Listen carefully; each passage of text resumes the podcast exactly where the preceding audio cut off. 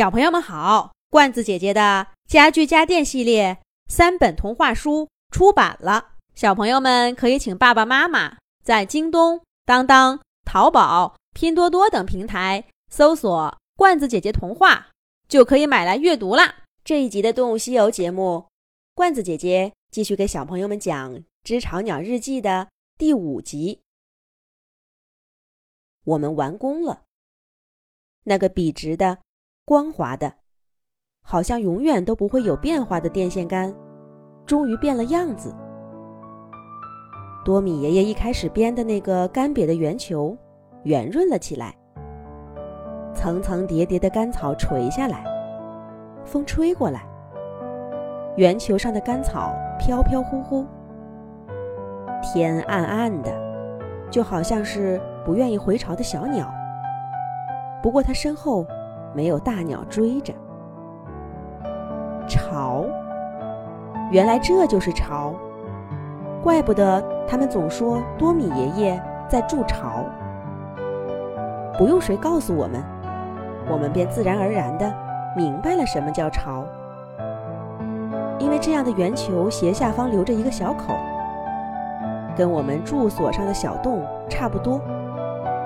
从下面往上看。里面黑乎乎的，让人忍不住好奇。这样的圆球并不止一个，而是一个挨着一个，一个贴着一个，总共有十二只。十二个洞口像六双眼睛，忽闪忽闪的跟我们打招呼。这就是我们的作品吗？是我们一根草一块泥，忙活了一整天。才完成的嘛。虽然有多米爷爷带着，可这的确是我们自己做到的。我们的嘴巴这么灵巧，我们的翅膀如此不知疲倦。可是为什么我们每天只呆呆的在住所里，无所事事呢？大鸟们只告诉我们不要惹事，却从没教过我们。要做什么？日子呢，就这样一天天的打发过去了。不进去看看吗？多米爷爷笑呵呵地说着，然后他并不等我们回答，就微收着翅膀俯冲下去，用爪子勾住一个圆球下方的洞口，钻进去，不见了。那天傍晚的多米爷爷十分活泼。要不是我从小就认识他，几乎要觉得他跟我们一样，还是个孩子了。但要说到活泼，孩子们怎么会甘心输给老人家呢？很快，我们就叽叽喳喳的挤进了那些空心儿的小圆球，因为我们人太多了，而巢又太少。于是呢，这样的声音不绝于耳。你快点呀，让我也进去看看。你待够了没？大家都出力了，得排队进去吧。最后啊，进去的不愿意出来，外面的又不甘心等，就干脆都钻进去挤着。有的实在挤不进去的，就勾住洞口的干草，至少。也把头探进来，而多米爷爷在的那个巢，自然是最受欢迎的。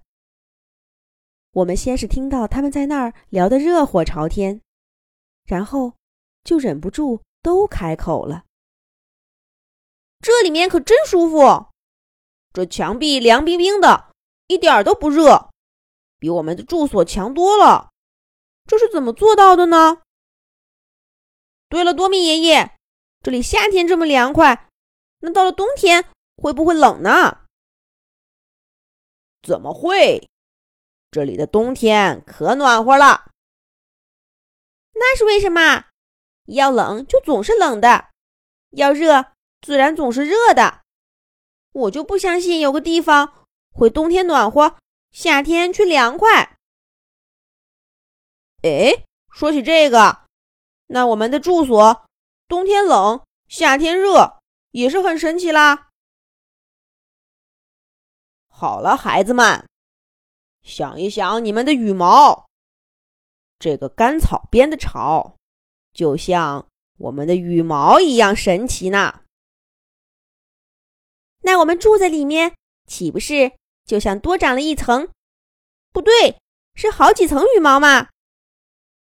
没错呀，鸟的巢就是羽毛的延伸呐。我们精心的筑巢，也是在丰富我们的生命呐。虽然不在同一个圆球里，可是每个人的声音都能穿过干草和树枝的空隙，清晰的传到多米爷爷耳朵里。我们呢，自然也能听到多米爷爷耐心而充满感情的回答。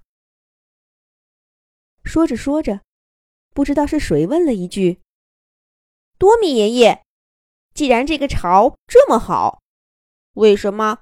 我们不自己筑巢，而是要住在那么不舒服的住所里呢？这个问题让多米爷爷沉默了。他会怎么回答呢？咱们下一集讲。